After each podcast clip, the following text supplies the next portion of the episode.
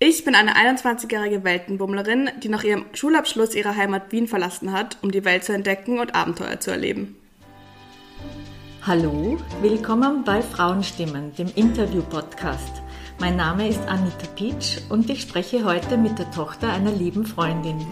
Wir unterhalten uns über ihre Leidenschaft zum Reisen, über ihr Studium und über ihre Gedanken und Vorstellungen zu ihrem zukünftigen Berufsleben und zum Thema Gleichstellung.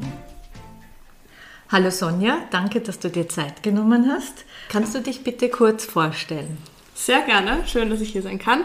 Ich bin, genau, Sonja, 21 Jahre alt, studiere Journalismus und Unternehmenskommunikation in Berlin, bin aber wie gesagt eigentlich aus Wien und habe unter anderem einen Reiseblog namens Sunny Side Up.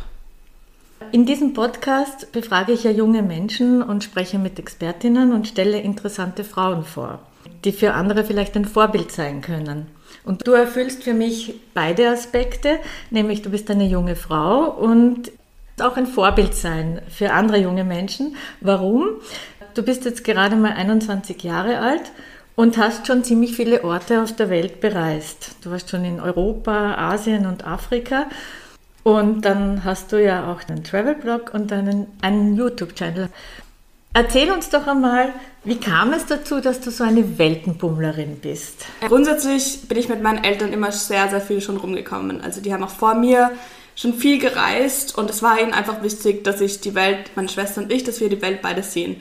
Finde ich auch bis jetzt eine super Sache und bin ihnen da sehr dankbar, weil es auch einfach zum Aufwachsen, finde ich, dazugehört oder ein wichtiger Teil des Aufwachsens ist. Und als ich dann 18 war, wollte ich ein Jahr mal die Welt bereisen wollte endlich mal was anderes sehen, mal weg und habe mir da einige Destinationen zusammengesucht, die ich interessant fände. Unter anderem Bali und Thailand, was lustig ist, weil jetzt sind das irgendwie total nur 15 Ziele, aber damals ich das noch, wusste ich nicht, dass das irgendwie so ein Standardprogramm ist, weil meine Eltern auf Hochzeitsreise in Thailand waren und davor auch schon irgendwann auf Bali und das hat mich immer mega fasziniert in, in den Alpen und wollte unbedingt selbst mal hin. Und dann habe ich mir diese Reise so zusammengestückelt anhand dieser Orte, die ich unbedingt sehen wollte und habe mir dann gedacht, naja, was ist noch in der Nähe, was könnte ich mir noch anschauen. Und dazugekommen ist dann auch noch der Aspekt von Hilfe oder Freiwilligenarbeit. Ich habe einen Monat in Bali gefreiwilligen gearbeitet, wenn man das so sagen kann, und dann noch einen Monat in Südafrika. Das war einfach was, weil ich, wann 2016 glaube ich, ähm, losgefahren bin. Das war kurz nach der Flüchtlingskrise oder währenddessen, wie auch immer man es sehen will. Und da war einfach diese Hilfe auf einmal, die alle benötigen, so ganz präsent um uns herum. Und dann habe ich mir gedacht, okay, ich würde eigentlich auch mir gern mal vor Ort ansehen, wie das denn ist und irgendwie vor Ort versuchen zu helfen. Und genau, habe mir dann diese Reise geplant, um diese Station, die ich unbedingt machen wollte. Und der Aspekt des Alleinereisens war da für mich gar nicht so groß. Mhm. Ich habe einfach gedacht, okay, ich will an diese Orte und ich will da wirklich unbedingt hin. Falls es sich ergibt und da jemand anderes auch hin will, dann hey, komm doch mit, gerne, gerne. Aber da ich niemanden gefunden habe, ich habe jetzt, muss ich auch ehrlich sagen, gar nicht so aktiv gesucht, hat sich das einfach nicht ergeben. Und ich habe auch auf vielen Videos, auf YouTube habe ich auch äh, recherchiert, von einigen Leuten gehört, die das alleine gemacht haben und die gesagt haben, das war eine super coole Erfahrung. Und jetzt im Nachhinein würde ich gerne von mir behaupten können, das war eine bewusste Entscheidung, aber es ist auf jeden Fall etwas, was ich Leuten ans Herz legen würde und ich bin total froh, dass ich es alleine eben gemacht habe. Klingt spannend. Du warst größtenteils auch bei Organisationen länger. Ich war ein Monat, genau, zwei Monate insgesamt bei Organisationen. Okay. Und dann aber noch viereinhalb Monate, glaube ich, alleine. Okay. Also wirklich, ich war ja auch beim anderen unterwegs, aber wirklich solo mit dem Rucksack und von Hostel zu Hostel getourt. Und hast du da jemals irgendwo, ja, dich unwohl gefühlt, sagen wir mal so? Eigentlich nicht. Ich hatte im Vorhinein oder manchmal hatte ich Angst, ob ich mich einsam fühlen würde, aber mhm. wirklich einsam gefühlt habe ich mich eigentlich nie. Also es war eigentlich eine totale Freiheit und die habe ich sehr, sehr genossen. Was man auch dazu sagen muss, was glaube ich einigen nicht bewusst ist, ist, dass man im Hostel oder generell beim Alleinreisen ständig neue Leute kennenlernt. Okay. Und es sind ja auch ganz, ganz viele andere Leute unterwegs, die genauso allein sind und offen für andere und Leute kennenlernen wollen. Deswegen war ich kaum einen Tag alleine, immer unter Leuten und alle waren total offen. Beim Backpacking ist es einfach so eine andere Art, auf Leute zugehen, zuzugehen, habe ich mitbekommen, wo man sich einfach nicht fragt, so warum nicht, warum sollte der jetzt nicht mitkommen? Hey, da ist jemand, den ich nicht kenne, lade ich den noch ein und wir gehen was essen oder den Strand. Deswegen war ich eigentlich immer unter Leuten und habe mich auch in den Ländern, wo ich jetzt war, von der Sicherheit überhaupt nicht unwohl gefühlt. Also ich finde das ziemlich mutig. Ich glaube, ich hätte mich das in deinem Alter nicht getraut. Gibt es vielleicht irgendeine spannende Geschichte, die dir passiert ist während deiner Reise? Ja, es ist natürlich ständig Dinge passiert, die man so nicht vorhersehen konnte. Aber eine Sache, die ist gleich von Anfang an wie so eine dunkle Wolke über der Reise gestanden. Nämlich mein erster Stopp war Bali. Und da ist eine Woche oder kurze Zeit bevor ich geflogen bin, der Vulkan nicht ausgebrochen, aber es gab auf jeden Fall Zeichen dafür, dass das passieren würde. In Indonesien gibt es da sehr, sehr viele Vulkane, auf Bali zwei. Und einer davon, der im Osten der Insel ist, jetzt nicht im touristischen Zentrum, aber schon präsent, der drohte eben auszubrechen. Und dann gab es ja noch, ich weiß gar nicht, ob es eine Reisewarnung gab, aber es gab auf jeden Fall Aufmerksamkeit auch in den westlichen Medien. Bin dann trotzdem hingeflogen, weil ich da einen Monat Freiwilligenarbeit schon am Anfang geplant hatte, das auch schon bezahlt habe, Flug gebucht, natürlich ist das jetzt auch nicht so billig. Genau, und bin dann da hingeflogen. Sehr mutig. Ja, insgesamt war ich sieben Wochen auf Bali. Ich bin dann noch drei Wochen danach nach der Freiwilligenarbeit rumgereist.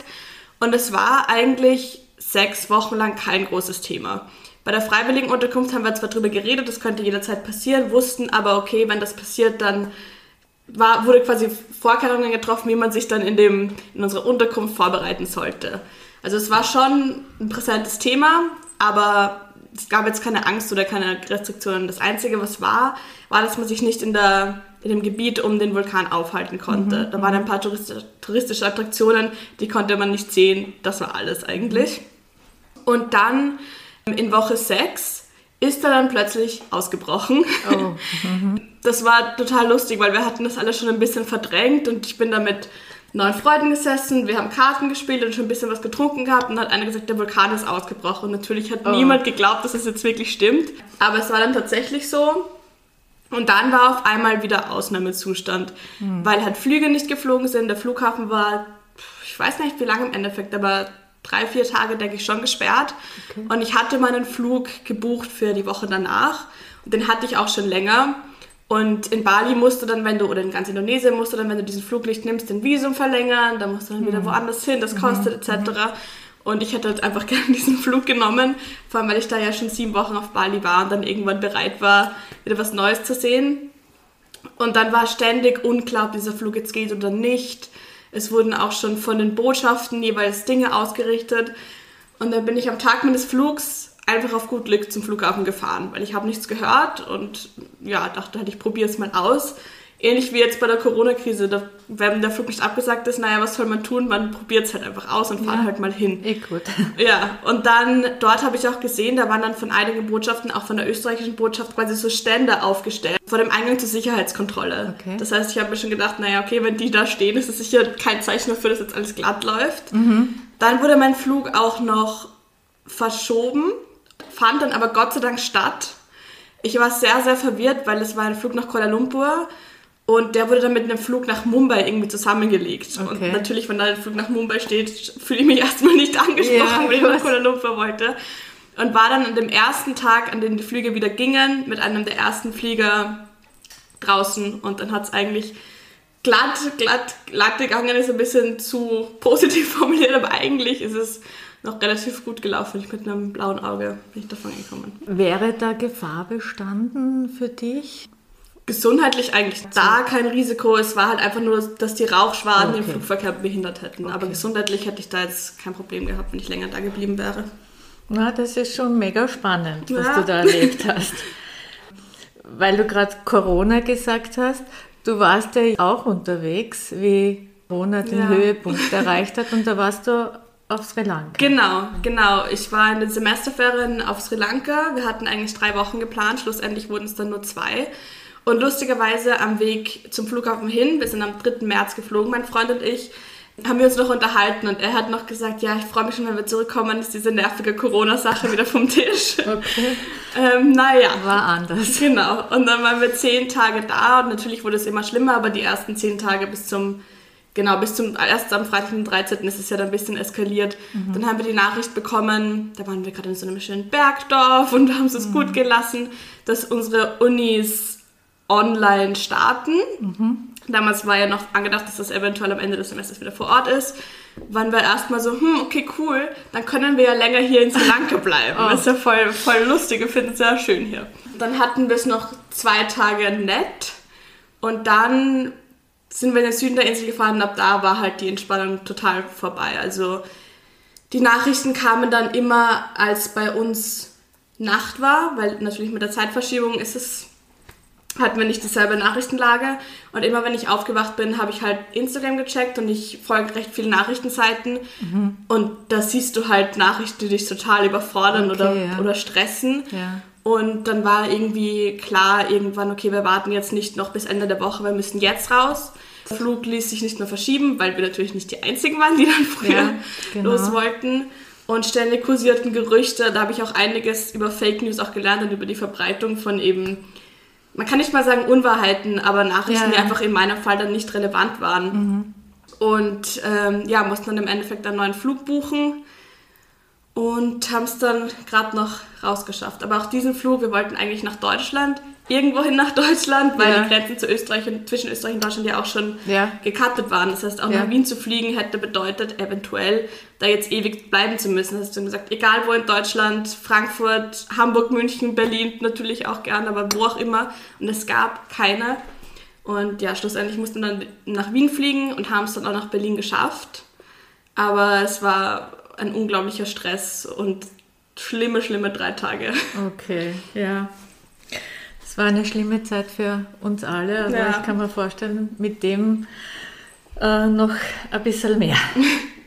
Na gut, dann wollen wir auf ein anderes Thema lenken. Und zwar, ich denke, die Hörerinnen möchten gerne ein bisschen was über deinen Blog erfahren. Mhm. Wie war das? Wann hast du dir gedacht, ich schreibe jetzt einen Blog? Das war quasi am Anfang meiner Reise. Ich bin, bevor ich nach Asien gefahren bin, auf Interrail gewesen und danach noch einen Monat in Frankreich auf so einer Art Au pair und habe dann da angefangen viel zu schreiben. Lustigerweise ist es entstanden, weil Michael Buchinger sein erstes Buch rausgebracht hat. Aha. Das fand ich so lustig, das habe ich auf der, Buch, äh, auf der Zugfahrt von Wien nach Frankreich in einem ausgelesen. Und dann bin ich dann gedacht, ich mag seine pointierte Art zu schreiben und habe einfach mal begonnen und habe halt den ersten Blogpost hochgeladen. Vielleicht für unsere Hörerinnen, Michael Buchinger, wer ist das? Das ist ein österreichischer, kann man sagen, Comedian. Mhm. Ja, er macht jetzt auch Kabarett und YouTuber, Influencer. Mhm. Lustiger Typ einfach. Okay. genau, und von dem habe ich das erste, der hat jetzt, glaube ich, ein zweites Buch auch, das erste Buch auf jeden Fall verschlungen.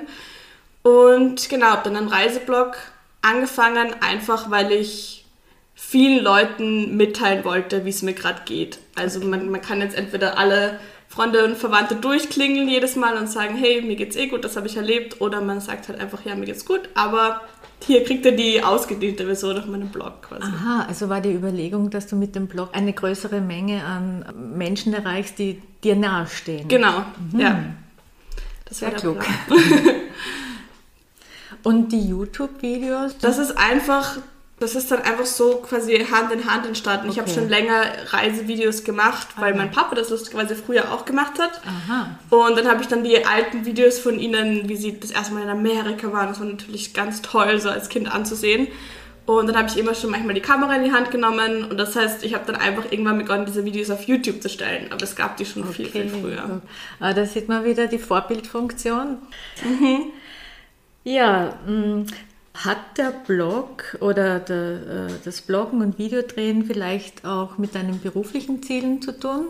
Auf jeden Fall. Also ich will Journalistin werden, deswegen studiere ich ja im Moment auch Journalismus ja. und wollte das auch schon seit meiner Kindheit. Also ich kann mich erinnern, als ich mit sechs Jahren schreiben gelernt habe, habe ich mit 100 Rechtschreibfehlern in mein Schreibheft geschrieben, ich möchte unbedingt Autorin werden. und irgendwann wurde das dann auf selbstständige Medienbereich quasi ausgeweitet. Aber dass ich das machen will oder in die Richtung gehen will, das war mir schon länger klar. Ich war auch in der Oberstufe ähm, bei dem Medienschwerpunkt und habe da schon viel gelernt. Genau, dementsprechend war der Blog quasi da einfach mal das öffentlich zu machen. Aber die, die Idee und so, die Richtung war schon im Vorhinein. Okay. Sehr präsent. Also sehr zielstrebig. Ja. ja, kann man sagen. Ja, vielleicht interessiert das unsere HörerInnen. Wie viele erreichst du so mit deinem Blog?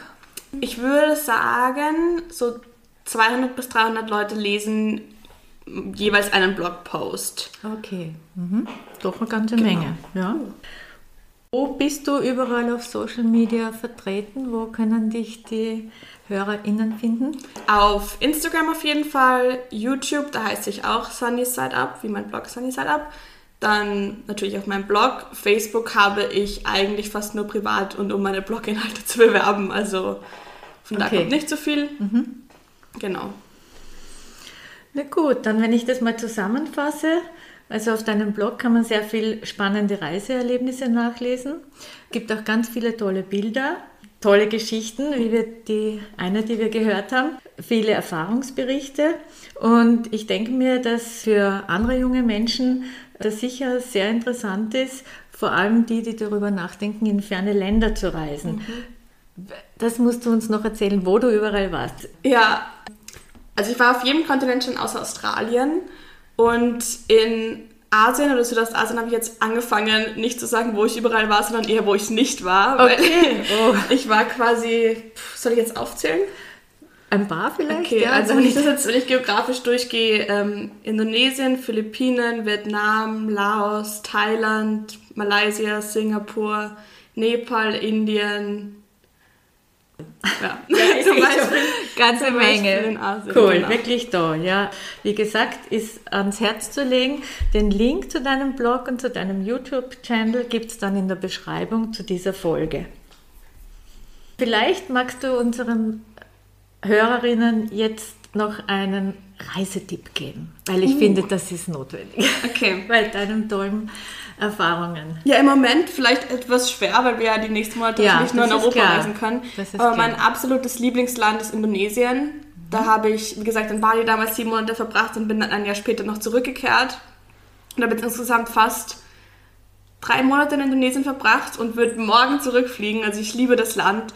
Natürlich ist Bali ein bekanntes Urlaubsziel, was ich auch empfehlen würde, aber die Nachbarinsel Lombok und auf der anderen Seite Java sind auch sehr empfehlenswert. Natürlich nicht ähm, jetzt easy, all-inclusive wie in Bali, aber auf jeden Fall sehenswert und noch nicht so touristisch wie manche andere Länder in Südostasien. Sehr schön. Dann vielen herzlichen Dank für dieses tolle Interview. Ja.